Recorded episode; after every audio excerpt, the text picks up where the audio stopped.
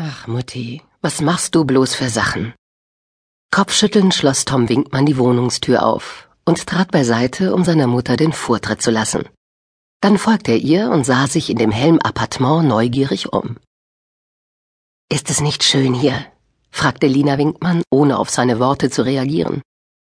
Die alten Möbel aus meiner Wohnung gebe ich fast alle an den Second-Hand-Laden ab, und mit dem Rest haben wir dann nicht mehr viel Arbeit.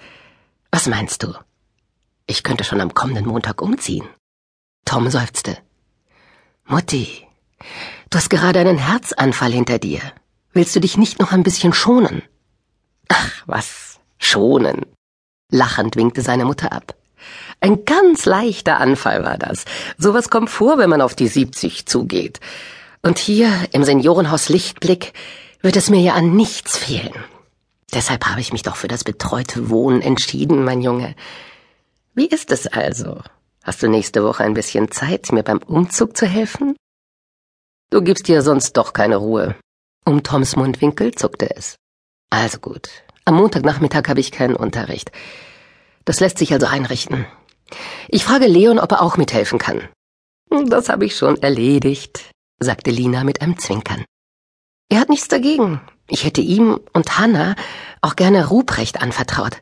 Aber Sie haben ja schon einen Hund. Und jetzt, wo Hanna hochschwanger ist, will ich Sie nicht zusätzlich damit belasten. Es war schon ausgesprochen lieb von Ihnen, Ruprecht zu nehmen, solange ich im Krankenhaus bleiben musste. Aber jetzt. Sie wurde wieder ernst. Ich möchte mein Schätzchen nicht ins Tierheim geben, Tom. Er hat mir fast vier Jahre Gesellschaft geleistet. Du weißt, dass ich ihn als winzigen Welpen bekommen habe. Ich könnte es nicht ertragen, wenn er im Tierheim leiden müsste. Mutti, im Tierheim muss ein Hund nicht leiden. Du weißt schon, was ich meine. Lina sah ihren Sohn streng an. Ich würde ihn liebend gerne behalten, aber hier im Haus sind Hunde nicht erlaubt. Nur Hamster oder Wellensittiche. Wieder seufzte Tom. Dem unglücklichen Ausdruck, der in die Augen seiner Mutter getreten war, hat er nichts entgegenzusetzen. Außerdem mochte er den kleinen Terriermischling Ruprecht ebenfalls gern. Ich nehme ihn, beschloss er und trat an eines der großen Fenster, die zum Stadtpark hinaus zeigten. Die Blätter der Kastanien- und Ahornbäume hatten sich gelb und braun verfärbt und warfen ihr Herbstkleid allmählich ab. Die nachmittägliche Herbstsonne ließ das Laub auf den Gehwegen golden aufleuchten. Ruprecht ist ein pflegeleichter Hund, das verspreche ich dir, und er wird dir ein bisschen Gesellschaft leisten. Du bist viel zu oft allein. Mutti. Tom schüttelte den Kopf. Ich bin vormittags in der Schule und an zwei Tagen in der Woche auch nachmittags. Da muss ich mir noch was einfallen lassen. Vielleicht kann Leon ab und zu nach dem Hund schauen. Ist er nicht weit von ihm zu mir. Und zweimal wöchentlich trainiere ich die Fußballmannschaft. Von allein sein kann da wohl keine Rede sein. Ach, Tom. Lina gab ihrem Sohn einen flüchtigen Kuss auf die Wange und zupfte ihn spielerisch an seinen blonden Locken, die er im Nacken zu einem Zopf zusammengebunden trug. Dir fehlt eine Frau. Tom schmunzelte. Keine Verkupplungsversuche, bitte. Mit wem sollte ich dich wohl auch verkuppeln wollen? Lina tat entrüstet, lachte dann aber. Du wirst schon noch die richtige finden.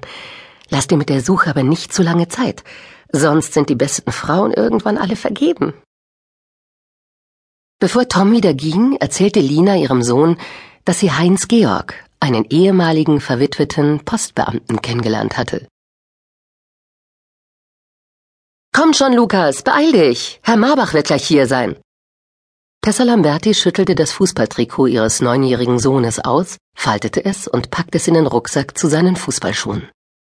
Was treibst du denn so lange? Ich komm ja schon, hab nur noch schnell Mathe fertig gemacht. Bist du mit den Hausaufgaben jetzt auch ganz fertig? Ja, Mama. Leicht genervt verdrehte Lukas die Augen. Wir hatten heute nur Mathe auf. Als es draußen vor dem Haus hubte, schnappte er sich seinen Rucksack. Warum kommst du nicht mal mit zum Training? Das ist total lustig. Und du könntest mal mit Tom reden und so. Er ist wirklich cool, Mama. Lukas, du weißt, dass ich heute keine Zeit habe. Tessa wuschelte ihrem Sohn durch den lockigen Blondschopf, der so wenig Ähnlichkeit mit ihrem eigenen kastanienbraunen Haar hatte, das nur in leichten Wellen auf ihre Schultern fiel.